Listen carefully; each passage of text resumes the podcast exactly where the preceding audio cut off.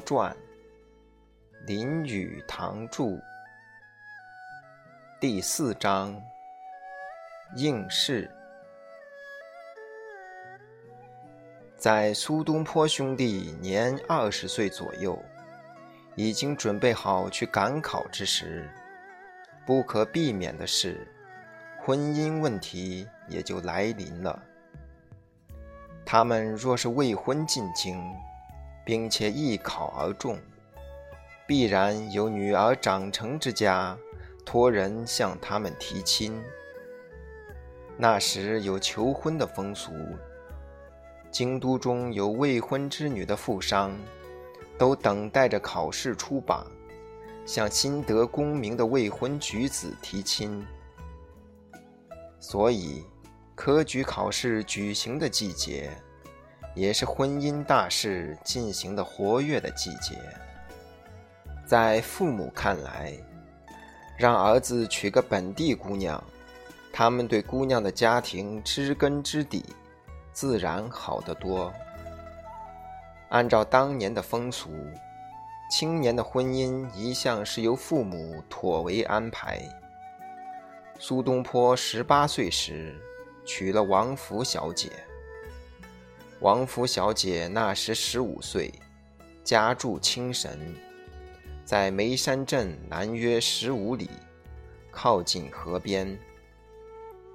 次年，弟弟子由成家，年十六岁，妻子比他小两岁，当然算是早婚，但是并不足为奇。在根本道理上看，早婚。当然，并不一定像苏氏兄弟那么早。在选择和吸引合意的配偶时，可以省去青年人好多时间的浪费和感情的纷扰。在父母看来，年轻人若能把爱情、恋爱早日解决，不妨碍正事，那最好。在中国。父母自然应当养儿媳妇，年轻的男女无需乎晚婚。而且，一位小姐爱已经成为自己丈夫的男人，和爱尚未成自己丈夫的男人，还不是一样？不过，在拼命讲浪漫风流的社会里，觉得婚前相爱更为惊奇可喜罢了。无论如何，苏家兄弟婚后却很美满。但这并不是说由父母为儿女安排的婚姻不会出毛病，也不是说这样的婚姻大都幸福。所有的婚姻，任凭怎么安排，都是赌博，都是茫茫大海上的冒险。天下毕竟没有具有先见的父母。或星象家能预知自己儿女婚姻的结果，即便是完全听从他们的安排也罢。在理想的社会里，婚姻是以玩捉迷藏的方式进行的。未婚的青年男女年龄在十八岁到二十五岁之间。虽然当地社会伦理和社会生活十分安定，但是幸福婚姻的比例也许还是一样。男人十八岁也罢，五十八岁也罢，几乎没有例外，在挑选配偶时，仍然是以自然所决定的性优点为根据的。他们仍然是力图做明智的选择，这一点就足以使现代的婚姻不致完全堕落到动物的交配。婚姻由父母安排的长处是简单省事、容易成就、少费时间，选择的自由大、范围广。所有的婚姻都是地构于天上，进行于地上。完成于离开圣坛之后，次子子由成婚之后，父子三人启程赴京。他们先要到省会成都拜谒大官张方平。后来，张方平对苏东坡几乎如同严父。为父的仍然打算求得一官半职。他现年四十七岁，但自上次科举名落孙山之后，一直苦读不懈。在那段期间，他已经写了一部重要的著作，《论为政之道，战争与和平之理》，显示出真知灼见。此一著作应当是京都文人对他刮目相看。当时，只要有名公巨卿有力的推荐，朝廷可以任命官职。苏洵把著作呈现给张方平，张方平对他十分器重，有意立刻任他为成都书院教习，但是老苏意犹未尽。最后，张方平在古道热肠之下，终因情面难却，乃写信给文坛泰斗欧阳修。其实当时张与欧阳相处的并不十分融洽。另外有一位雷姓友人，也写了一封推荐信，力陈老苏有王佐之才。怀有致欧阳修与梅尧臣的书信，父子便自汉路赴京，迢迢千里，要穿剑阁，越秦岭，为时需两月有余。在仁宗嘉佑元年（一零五六）五月，三苏到了汴梁城，寄宿于僧庙，等待秋季的考试。这是礼部的初试，只是选择考生已被次年春季皇帝陛下亲自监督的殿试。在由梅州来京的四十五个考生之中，苏轼、昆仲在考中的十三名之内。当时，除去等候明春的殿试之外，别无他事。父子三人乃在京都盘桓。在城内游览，参加社交活动，与社会知名人士结交。苏洵将著作向德高望重的欧阳修呈上。欧阳修一副和蔼可亲的样子，两耳长而特别白皙，上唇稍短，大笑时稍露牙龈。欧阳修看来并非美男子。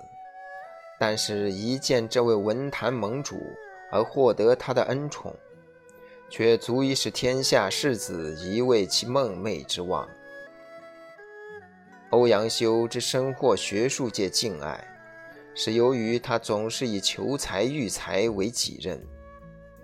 他对苏洵热诚接待，并经他介绍，老苏又蒙枢密韩琦邀请之家。又转介绍认识一些高官显宦，不过苏洵冷淡自负的态度，在朝廷的领袖人物心目之中，并未留下什么好印象。苏氏兄弟则游逛华美的街市，吃有名的饭馆子，站在寒冷的露天之下。以一副羡慕的心情注视着大官在街上乘坐马车而过。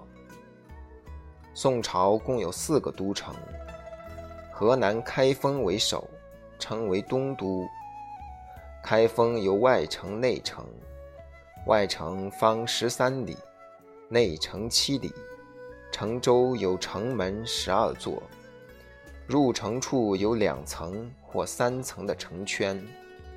用来围困进犯的敌军。城墙上筑有雉叠，供发炮射箭之用。因为国都地处于低下之平原，无险可守，只有北部黄河绵延约有二百里。今日至陇海铁路即沿河而行，可以拱卫国都，因此拟定了一个设想极为周密的军事防御计划。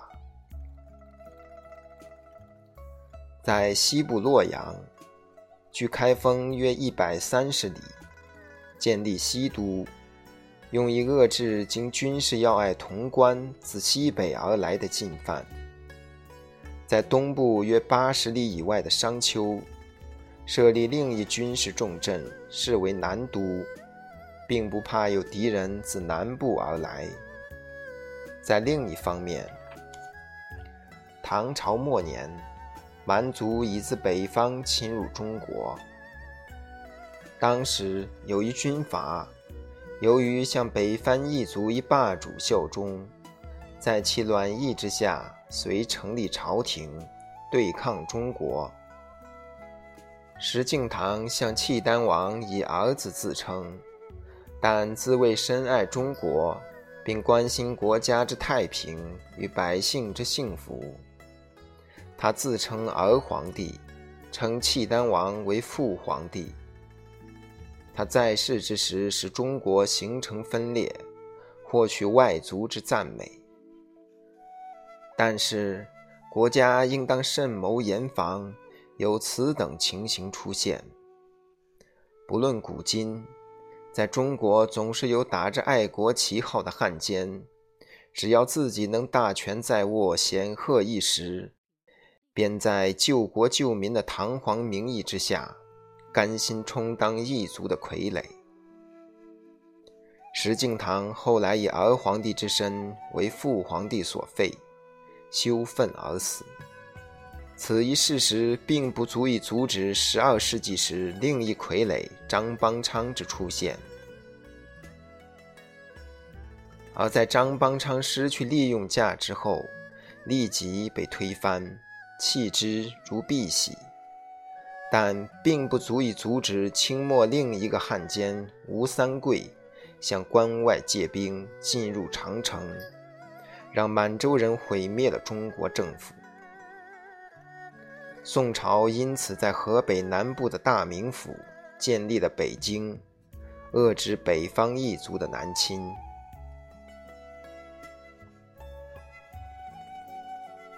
开封是中国首都大城，保有皇都的雄伟壮丽，财富之厚，人才之广，声色之美。皆集于朝廷之上。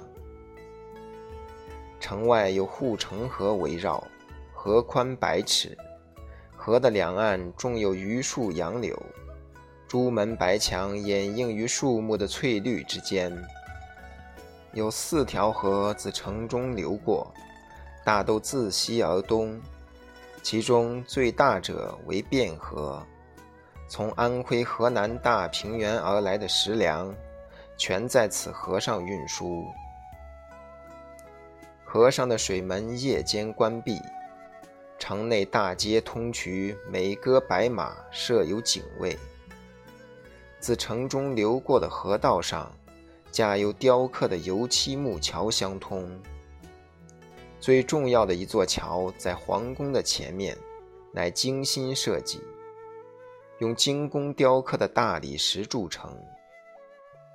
皇宫位于城市之中央，南由玄德楼下面的一段石头和砖建的城垣开始。皇宫的建筑则点缀着龙凤花样的浮雕，上面是光亮闪烁的殿顶，是用各种颜色的琉璃瓦建成的。宫殿四周是大街，按照罗盘的四角起的街名。皇宫的西面为中书省和枢密院，在外城的南部朱雀门之外，有国子监和太庙。街上行人熙来攘往，官家的马车、牛车、轿子，轿子是一般行旅必须的，另外有由人拉的两轮车。可以说是现代东洋车的原始型。这些车轿等在街上川流不息。